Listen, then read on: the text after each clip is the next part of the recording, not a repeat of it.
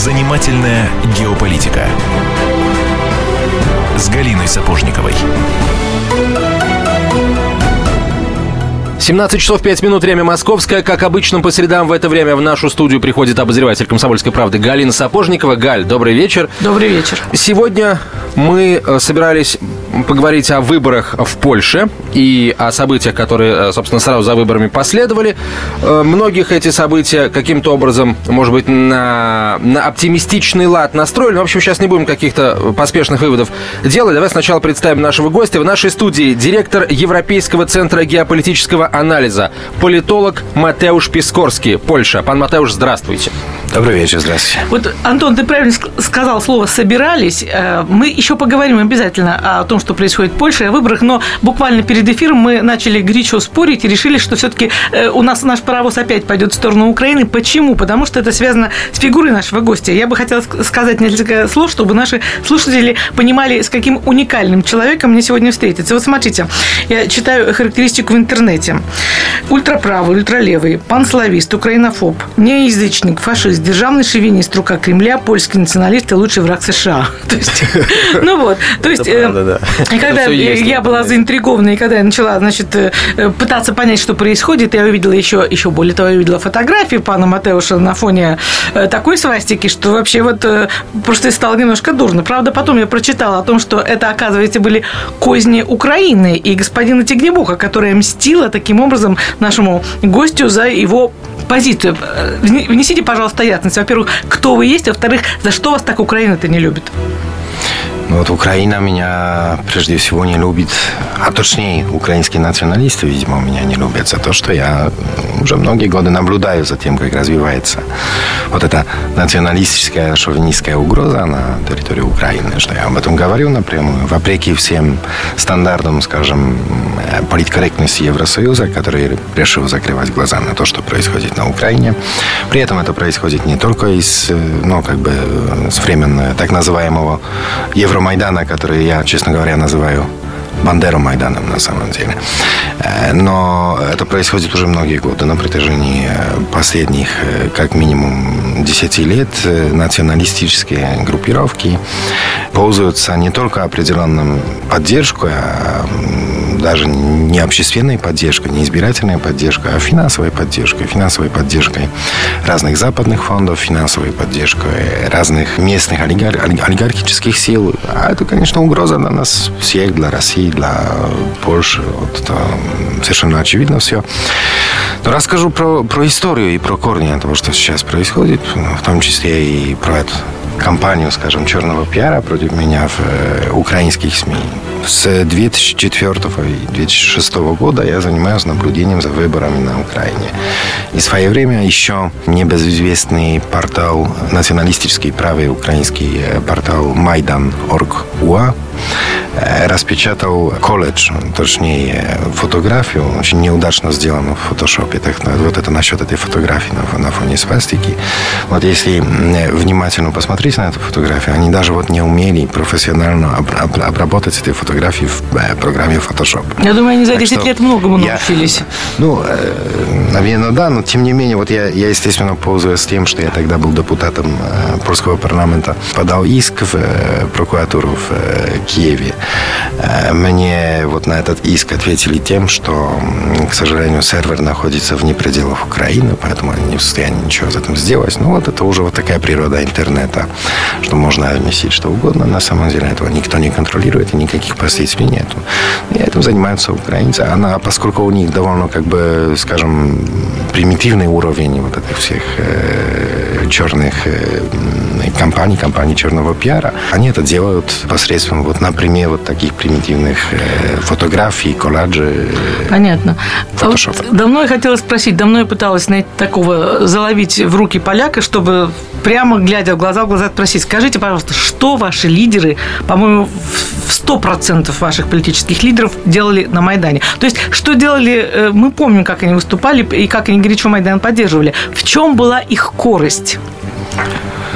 Я предполагаю, что большинство, 90% тех, которые так активно выступали на Бандеромайдане, опять буду его называть Бандеромайданом, учитывая количество флаг с Степаной Бандерой и красно-черных флаг организации украинских националистов. Большинство из этих политиков, польских политиков, действовало по заказу. Потому что нельзя считать польской внешней политики, а в основном восточной политики, политики по отношению к Украине, ну, так же, как и по отношению к России, независимой польской политикой. Я сам, как, скажем, бывший политик, бывший депутат парламента, могу с уверенностью сказать, что самые большие польские политические партии получают определенные инструкции в э, посольстве США в Варшаве.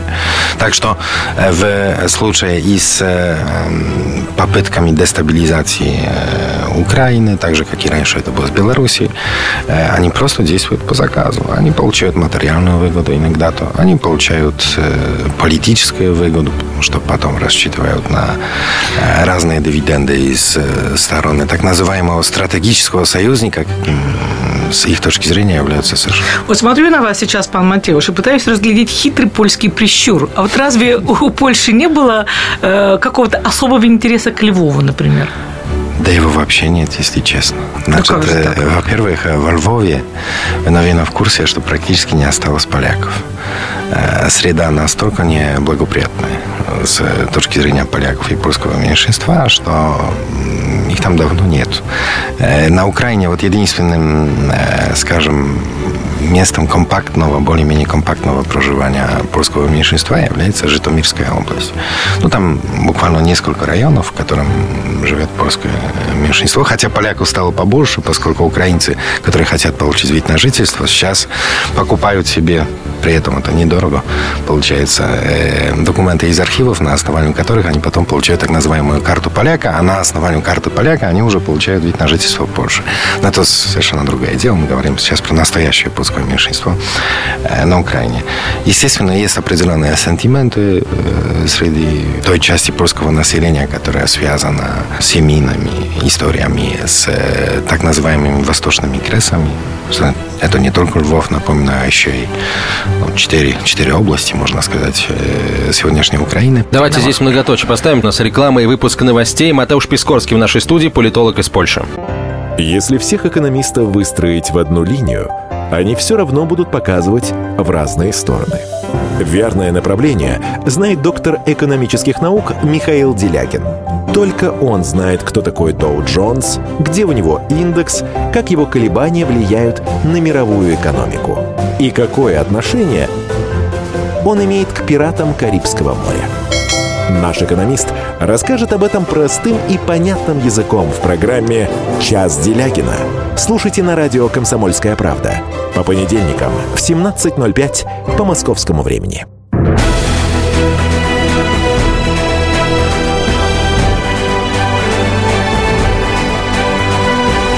Занимательная геополитика с Галиной Сапожниковой. 17.17 в Москве. Мы продолжаем интереснейший разговор с польским политологом Матеушем Пискорским. И закончили мы на очень интересном вопросе о том, что о вопросе реституции. Не собираются ли потомки тех, кто утратил очень неплохие квартиры во Львове, затребовать, э, затребовать эту недвижимость обратно? Если уж Европа, если уж Украина собирается стать частью Европы, то и действовать надо по-европейски. Ну вот если Украина сама э, предлагает э, такую возможность, она на самом деле сама предлагает такую возможность, значит, э, заключая соглашение об ассоциации с ЕС, заключая соглашение о создании зоны свободной всеобъемлющей торговли с ЕС, Украина предоставляет определенные возможности гражданам стран ЕС. И, кстати, не только гражданам стран ЕС, а тоже вот и другим наследникам тех, которые являются владельцами владельцам недвижимости. Поскольку Украина, опять же, э, подчеркивает, что она э, не находилась чуть ли не под э, оккупацией в советские времена. Значит, с одной стороны, она это подчеркивает, но с другой стороны, мы знаем, что Украина является членом ООН, одним из стран-учредителей ООН. Ну, существует, на взгляд некоторых польских ну, в том, может, не только польских, а и американских, и израильских э, юристов, юридическая возможность компенсации, э, ну, в размере около 20-25% компенсации э, тем, которые являются наследниками владельцев недвижимости на территории Украины. И это все в соответствии со стандартами, предусмотренными соглашением об ассоциации. Так что украинские политики, украинский политический истаблишмент сам себе создает эту проблему. И сейчас вот говорить про то, что э, поляки, израильтяне или даже граждане США, которые будут пытаться получить эту компенсацию, э, предпринимают какие-то антиукраинские действия, э, нельзя, потому что это просто частные лица, которые пользуются любой возможностью, чтобы получить компенсацию за то, что э, однажды им у них было отнято. Я представляю, каким будут благодарны жители этих домов, благодарны в кавычках, разумеется. Очень много Украины у нас все эти полтора года в нашем эфире, но я должна сказать, что если Украина живет просто в нашем телевизоре, то э, Польша туда захаживает, поскольку многие имена польских политиков у нас тоже почти каждый день на слуху, и они стали реально любим, любимыми. Вот новое имя Дуда мы узнали некоторое время назад. До этого был, э, значит, естественно, Комаровский, Квасневский, Качинский, Схати, э, Схет, Схетина, любимый персонаж последних полугода. Это тот, который, э, напомню, заявил, что Украинцы освободили Освенцим. Да, да, украинцы освободили Освенцим, а русские как бы ни при чем. Э, вообще, конечно, тема отношений России и Польши – это такой многовековой вопрос, это так, так, такая заклятая любовь-ненависть, э, дружба или не дружба, или вражда, непонятно что. С другой стороны, вот мне кажется, что ближе людей, чем вот из славян, чем поляки и русские по, по темпераменту, по чувству юмора, по, по отношению к миру, вообще в природе нет. Вот давайте так глобально, что все-таки, что нас, ну давайте все-таки там в 15-16 век уходить не будем, давайте вот, давайте, давайте последние 10 лет хотя бы возьмем, что в наших отношениях, или последние четверть века, это интереснее. В наших отношениях э, практически нету никаких настоящих противоречий.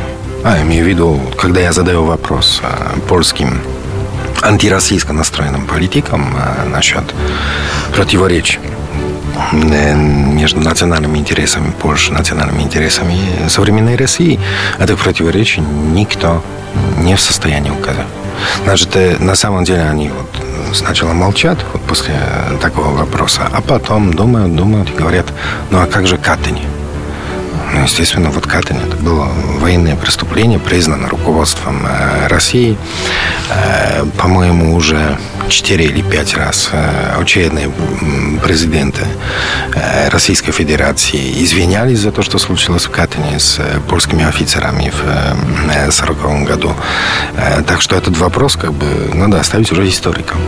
По поводу других областей наших отношений. Значит, у нас урегулированные экономические отношения с точки зрения, ну, как минимум, с точки зрения России, да, с точки зрения России э, они урегулированы, потому что заключен контракт с «Газпромом» до 2025 года. Контракт, который взаимовыгоден для, и для Польши, и для России. Тут проблем нет, спорных вопросов вообще нет. И вот, к сожалению, это Польша и польские политические элиты не способствуют дальнейшему развитию нашего экономического сотрудничества, поскольку вот мне лично известны случаи российских инвесторов, которые хотели вкладывать свои деньги в Польшу, э, заниматься инвестиционными проектами. Но в силу определенной атмосферы, созданной спецслужбами Польши и созданной политическим истеблишментом Польши, э, им это стало потом уже неинтересно. Значит, э, вот, но противоречий, вот прям противоречий нет. Вот один очень важный факт еще. Значит, Россия является единственным из, из всех восточных соседей Польши, которым даже вот самые маргинальные, там, националистически настроенные оппозиционные движения не предъявляют территориальных претензий к Польше. В России у никого, даже у крайних, скажем, националистов крайне правых, нет территориальных претензий к Польше. Это в отличие от Литвы, это в отличие от э, Беларуси даже. Вот Зянон Поздняк, один из лидеров э, белорусских э, националистов, говорил про то, что Белосток на самом деле должен принадлежать Беларуси. Я уже не говорю про украинцев, которые чуть ли не хотят взять Краков. Скажите, вот немножко не в тему, но очень, очень волнуюсь о судьбе польских яблок. Что вы с ними в прошлом году сделали? Польские облака, как говорят польские фармеры, польские облака не ездили на Майдан. На этот Бандера Майдан, да? Их там не было. Но, э, тем не менее, они страдают, а точнее страдают фермеры из э, безответственной политики польского руководства, естественно. Э, польский министр сельского хозяйства Марек Савицкий в прошлом году э, предложил экспортировать польские яблока в Африку. Ну, это довольно экзотичное предложение. Э, так что, да, есть проблема, существует проблема сейчас. Э, но это, знаете, на самом деле, то, что касается сельхозпродукции, э, это вообще мелочь по сравнению с тем, сколько теряют польские предприятия, польские предприниматели, польские фирмы, которые заключали договора с российскими партнерами, после чего это российские партнеры были добавлены в так называемый черный список ЕС. Значит, Польша прежде всего экономически страдает из спада вот этих экономических отношений, внешней торговли польско-российской, страдает в силу санкций, внесенных ЕС, не российских ответных мер, а санкций Евросоюза. Ну, возразить ЕС она, она не может. Или потребовать компенсации, например, как, по-моему, прибалты чуть ли не на следующий день заговорили о том, а Евросоюз компенсирует потери там условным там литовским, латвийским, эстонским молочникам и всяким прочим сельхозпроизводителям. Ответа, по-моему, не было. Требовать можно всего, но я честно скажу, что это не принесет никаких результатов. Можно, вот единственное, что может сделать страна, которая, которая руководство уверено и понимает, осознает, что ее экономика страдает от санкций, из-за санкций, э, это просто проголосовать против этих санкций. Скажите, пожалуйста, а как э, себя в этой ситуации поведет новый президент? Честно говоря, мы так охнули, когда э, Анджей Дуда выиграл второй тур выборов, потому что тут от речей Комаровского это сердце, значит, заходилось, да? А вот а теперь приходит соратник Качинского, то есть абсолютный националист, то есть от, от, еще хуже будет. Чего нам ждать-то от него? Просто я напомню нашим слушателям, что одним из первых решений, которые господин Дуда принял на посту президента, был отказ от встречи с Петром Порошенко. Он отказался от намеченной встречи с украинским лидером, а, сославшись на занятость. Вот что это был за а, шаг такой, как его правильно а, трактовать? Во-первых, в Польше э, наш конституционный строй, политическая система – это, по сути, парламентская система, канцлерская система. Значит, президент – это не та должность, которая, то лицо, которое определяет внешнюю политику страны на самом деле. Он имеет больше, как бы, вот этих, более репрезентационные функции, чем... То есть британская королева, властвует, но не правит. Ну да, или похоже на, на, на, на, на немецкого, по сути, на немецкий институт президентства. Но э, Господин Дуда сейчас э, на самом деле участвует в избирательной кампании в преддверии самых важных польских выборов в этом году, намеченных на октябрь парламентских выборов. И поскольку он прекрасно понимает, как большинство польского населения относится к всяким, скажем, слишком теплым отношениям с господином Порошенко, он э, просто соблюдает основы пиара, избирательной кампании, и он до октября месяца точно не будет делать никаких контроверсийных шагов, э, таких как, э, ну, скажем, Комаровский, который в большой степени, на мой взгляд, проиграл выборы, президентские выборы из-за того, что он ну, как бы публично во время избирательной кампании, только вспомню этот один случай, 9 апреля съездил в Верховную Раду, где он выступал во время э, пленарного заседания Верховной Рады, после чего там два часа спустя, после выступления Комаровского, Верховная Рада приняла закон о геро- героизации ОУН-УПА. Значит, э, вот этого пытается избегать сейчас э, Дуда. Не будет его стороны никаких контроверсийных высказываний, никаких встреч с украинцами э, до октября месяца. После чего, ну, вот я лично действительно с вами согласен, что я боюсь, что будет только хуже. У нас реклама и выпуск новостей. Матеуш Пискорский в нашей студии, политолог из Польши. Историю пишут победители. Они же ее и фальсифицируют. Я Николай Сванидзе. Я расскажу вам, как все происходило на самом деле. Я выбрал самые яркие и важные исторические события года, а также вроде бы незаметные, но значимые факты, которые оказали влияние на ход истории. Один год из жизни России глазами ее жителей. Документальный сериал «Исторические хроники» с Николаем Сванидзе. Слушайте на радио «Комсомольская правда».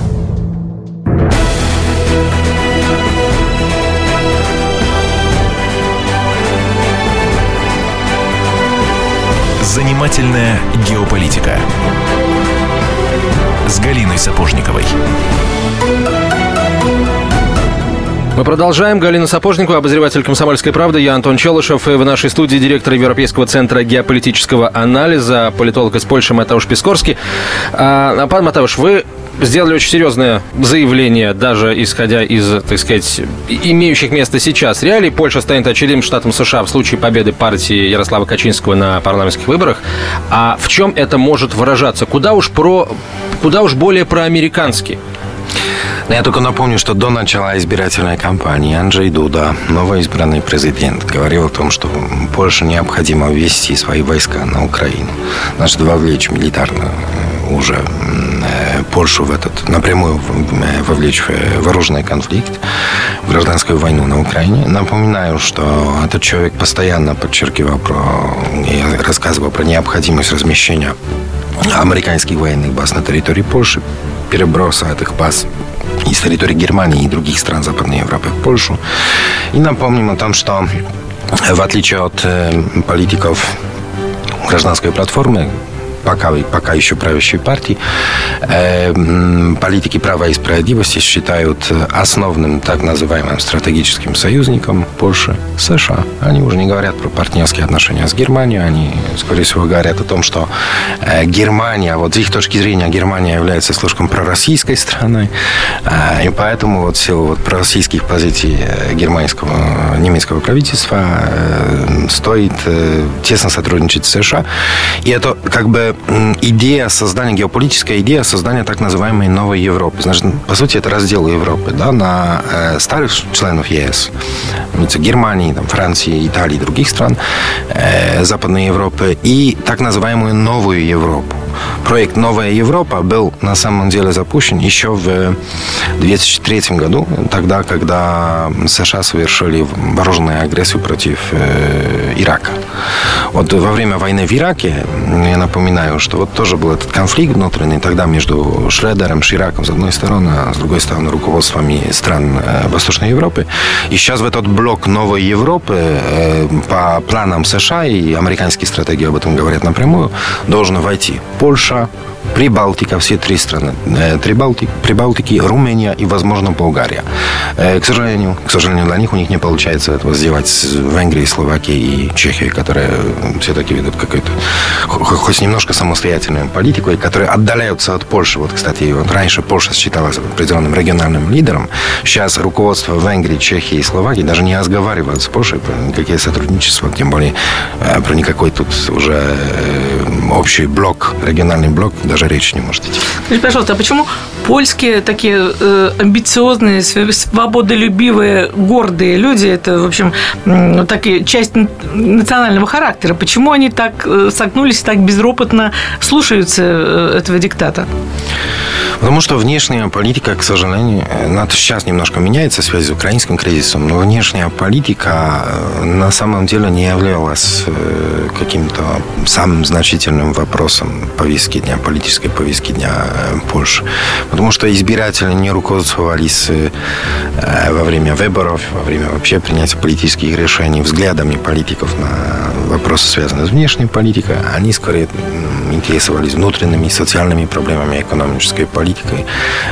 Но сейчас это уже все-таки меняется. Вот как раз в связи с украинским кризисом, как раз в связи с тем, что уже сейчас любой поляк чувствует присутствие наших украинских братьев, которых уже 600 тысяч сейчас находится на территории Польши. Это за последний за год? последний год, да. Вот это да. Э, украинских мигрантов, среди которых тоже есть как бы разные люди, среди которых есть тоже и люди, которые вот на улицах Варшавы, Жешова, Люблина, других польских городов публично выступают за этими красно-черными флагами, например. Да, и это уже вызывает определенные эмоции в Польше, безусловно. Ну да, кстати, вот вопрос, который меня волновал с самого начала Майдана, когда я наблюдала ваших лидеров, которые там не скачут, скачут, потому что они не москали.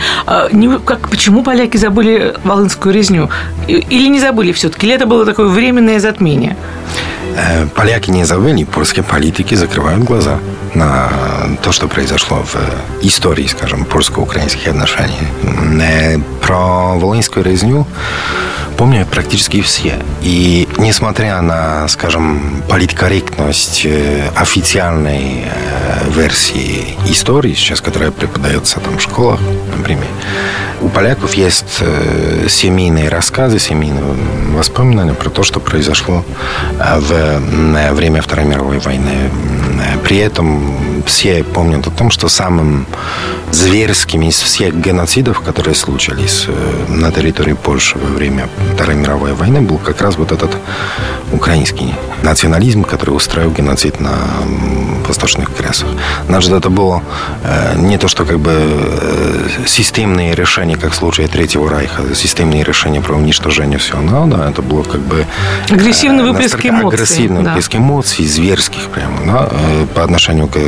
Не только к польскому населению, я тут хочу напомнить, всегда я об этом напоминаю, что на самом деле жертвами этого зверского преступного национализма, бандеровского национализма в это время стали не только поляки, а еще и, естественно, евреи, армяне, и то самое главное, украинцы вот людей украинской национальности, которые просто не разделяли это взглядов. Да? Потому что они убивали своих, свой собственный народ, на самом деле, собственно, занимаются этим сейчас в Донбассе. Да? Э, что есть вот определенная традиция зачисток своего, своего, это интересная своего собственного народа. Да? Э, так что меня удивляет, хочу еще подчеркнуть, что меня удивляет, что, например, польское руководство сейчас, э, когда вот на улицах польских городов появились лозунги, ну там, условно, смерть бандеровцам, антибандеровские лозунги. Вот тем, которые выступали, выступали за этими лозунгами, против них были заведены уголовные дела сейчас по поводу разжигания межнациональных розней. Я вот спрашиваю польских прокуратур, извините, а вообще существует ли такая э, нация, как бандеровцы, да? То, что новое мясо придумали. Или вы, либо вы оскорбляете весь украинский народ, да, считая, что они все являются этим же бандеровцами, да.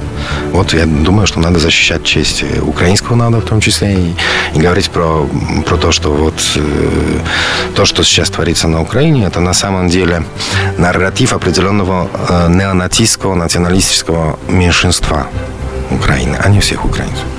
Пан Матеуш, вот э, давайте вернемся чуть назад. Вы сказали, что когда вы задаете вопросы там, польским политикам, об имеющихся противоречиях с Россией, то вот кроме Катынской трагедии, и то с большой натяжкой, в общем, ничего больше не называется.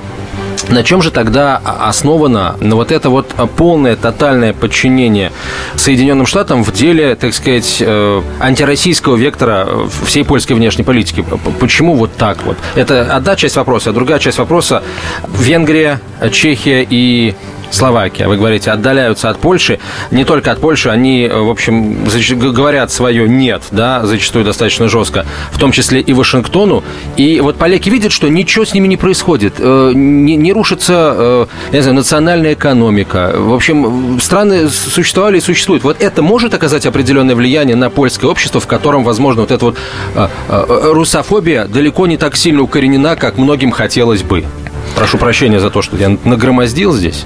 Значит, все акты агрессивной, э, почти все агрессивной русофобии сейчас присутствующие в Польше, это дело э, наших э, любимых украинских мигрантов к сожалению. Вот мы уже, мы уже собирали разные данные, разные факты про это. Вот польские антифашистские комитеты тоже собирали а, про это проявление русофобии э, на территории Польши. И практически русофобии среди поляков нет. Есть это русофобия среди вот тех, которые временно проживают на территории Польши, приехали из Украины.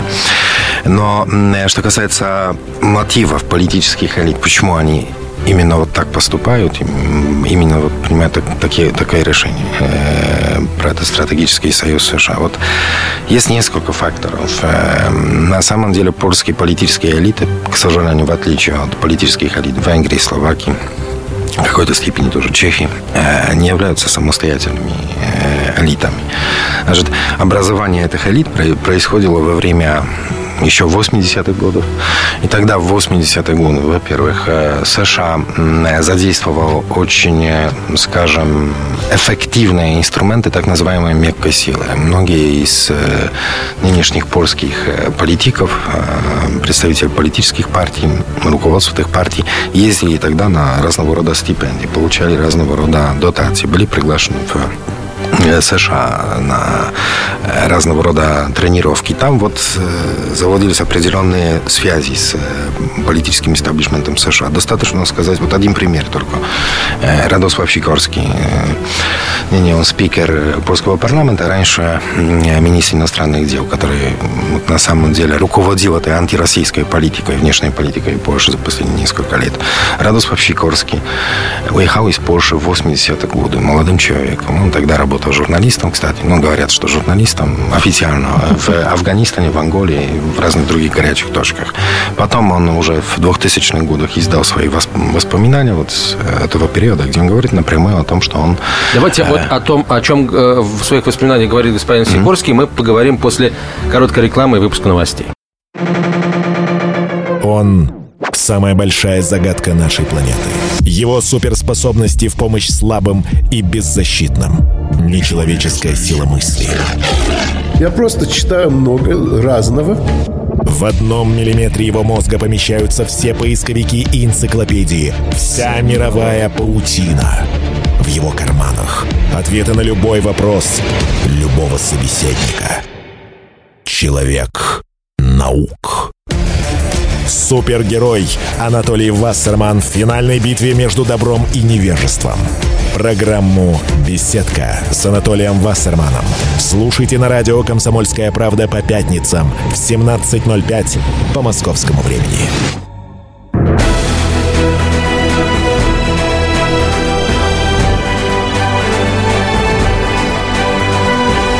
Занимательная геополитика с Галиной Сапожниковой.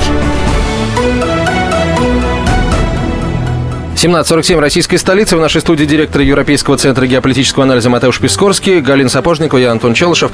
Итак, мы на примере Родослава Сикорского просматриваем, в общем, как формировались нынешние польские политические элиты. Да? А, пан Матеуш, итак, возвращаемся к пану Сикорскому. Радослав Сикорский в 80-е годы, после того, как уехал сначала в Великобританию, потом э, в США, работал официально корреспондентом разных западных изданий в разных горячих точках мира, в Афганистане, в Анголе, школе. Э, но много лет спустя, в 2000-х годах уже он признал, что скажем, присутствовал в этих горячих точках не только с э, фотоаппаратом, камерой, а еще и с автоматом Калашникова. Значит, участвовал в боевых действиях, как он ну, сам сейчас подчеркивает, э, направленных против Советского Союза тогда. Э, естественно, он тоже косвенно признается в своих связях с разведывательными органами США и Великобритании вот тех времен. Да? Я думаю, что э, если уже создаются вот такого рода связи и отношения, они остаются на всю жизнь. Да? У определенного типа вот польских политиков, определенной группы польских политиков есть такие связи. С другой стороны, есть бывшие члены Компартии, которые потом создали социал-демократическую партию. Вот я э, какое-то время назад лично спрашивал э, бывшего премьер-министра Лешка Миллера, который ответственный политически за, за создание э, секретных тюрьм ЦРУ на территории Польши, про то, почему вот именно так поступал. Да? Он говорит, все очень просто. Нас обвиняли в том, что мы связаны с Москвой. Значит, мы были вынуждены доказать всем вокруг, что мы никак не связаны с Москвой, и, мы, и что мы самая, скажем, проамериканская политическая сила на польской политической сцене. Так есть разные мотивы э, у этих людей. Э, иногда-то это личная выгода, иногда-то какие-то внутренние комплексы, иногда-то какие-то связи, которые были э, установлены еще в 80-е годы. Причин без ряд вот этому поведению. Вот еще интересный, на мой взгляд, интересный вопрос. Если э, вот как-то убрать за скобки э, опять же, нынешний вектор польской внешней политики и вот это вот искусственно насаждаемую, э, искусственно насаждаемые антироссийские э, настроения. Есть ли э, у польского бизнеса, у, может быть, польской политической элиты, которые э, в глубине души хотели бы сотрудничать с Россией, есть ли какой-то, какая-то стратегия, какой-то план по выстраиванию отношений с Россией, такой быстрый, экономический, политический, любой?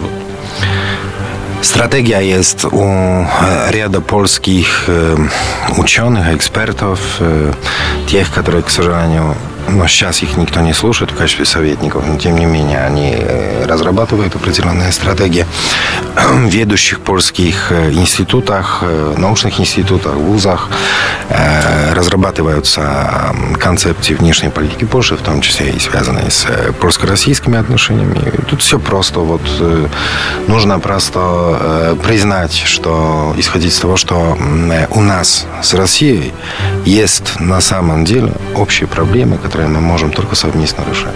В первую очередь, этой общей проблемой сейчас является Украина. И вот стабильность в этой стране и на этой территории. Это горячая точка, которая ну, создает проблемы и России, и Польши. А, во-вторых, э, такой же общей проблемой является вопрос соблюдения прав э, национальных меньшинств в странах Прибалтики. Да, я должна сказать, что Литва – это, пожалуй, единственное место в мире, где поляки и русские очень дружат, очень любят друг друга. Да, безусловно. Даже политически дружат, у них же коалиция вот э, на многих выборах. Русское меньшинство поддерживало, ну и поддерживает евродепутата Вальдемара Томашевского, который представляет польское меньшинство. Так что есть много вот примеров таких. И, и вот это понимают в Вильнюсе, русские поляки в Вильнюсе, но, к сожалению, это не понимают поляки в Варшаве, находящиеся у власти сейчас. Э, так что э, нет противоречий, да? нет вот настоящих противоречий. На самом деле мы Польша совместно с Россией должна играть стабилизирующую роль на одном постсоветском пространстве. Значит, э, общими усилиями. Э, во-первых, Польша должна, Варшава должна согласовывать с Москвой все свои действия в рамках своей восточной политики. Это логично. Вот и когда вот господин Щикорский вместе с министром, тогдашним министром иностранных дел Швеции Карлом Бильтом создавали программу восточного партнерства, э, с самого начала вот эта программа была обречена на провал. На самом деле это понимали в Берлине, поэтому вот этой программе не оказывалось никакой финансовой поддержки со стороны Берлина и ЕС. Потому что эта программа не учитывала интересов и потенциала России на постсоветском пространстве. Вот нельзя рассматривать постсоветское пространство всех этих э, стран, которые являются зоной наших общих интересов, э, без э, учтения мнения э, России и ее интересов. Значит, без, без этого диалога с Россией в основном э, э, этих вопросах. Поэтому, ну, тут, к сожалению, я сейчас подчеркиваю, что Польша должна забыть про то, что можно разговаривать про постсоветское пространство без участия России. Скажите, пожалуйста, пан Матеуш, а в Польше тоже великие и популярны такие провоенные настроения? То есть э, вы, мы с вами, не будем сказать, недавно встречались в Таллине, мы говорили с вами на эту тему, говорили о том, что до уровня сумасшествия э, за, заходит вот э, такие опасения, что вот-вот их, э, вот-вот Россия ведет войска, если не сегодня, то завтра, или послезавтра, или уже вела. Вот в странах Балтии такие настроения. Польша как-то трезво смотрит на мир или тоже, в общем, точит что, кинжал или закладывает пулю в барабаны. Но, если честно, если премьер-министр, бывший уже премьер-министр э, Дональд Туск э, говорил публично о том, что не факт, что мы сможем отправить наших детей в школу 1 сентября. Он это говорил в прошлом году. Потому, потому что, возможно, начнется Третья мировая война, и он это говорил публично, являясь премьер-министром страны. И если э, сейчас вот буквально преддверии э, юбилея праздника 9 мая на польской границе развернулась вот истерика, прямо истерика, связана с э, планированным проездом э, ночных, ночных волков. волков. Да, вот нескольких, я, я сам лично сопровождал группу, сопровождал группу э, ночных волков, и вот там было 11 человек, в том числе и там с маленькими детьми, две семьи с маленькими детьми, да. А в то же время удивленные польские таможники и пограничники вот смотрели на меня, когда я им задавал вопросы, почему тут вы с оружием стоите, вообще прямо, э, что, что, им, что к ним поступила информация из Варшавы, что в Польшу направляется группа 600 вооруженных мотоциклистов, которые чуть ли не на танках приедут еще. Поставят сопровождение, сопровождением танков, да. Поедут, сопровождением да. танков.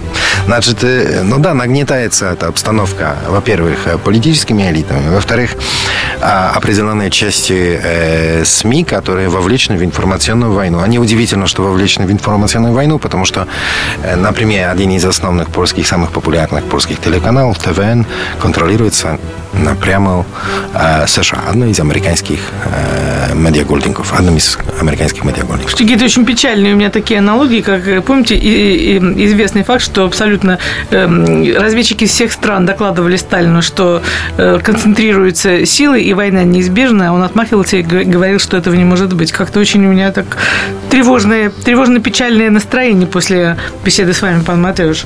Последний вопрос короткий. А что должно произойти, э, какую черту должны перейти украинские националисты, чтобы, э, в общем, поляки сказали «хватит» и начали требовать от э, своей политической элиты каких-то ну, других, скажем так, действий, другой стратегии по отношению к Украине?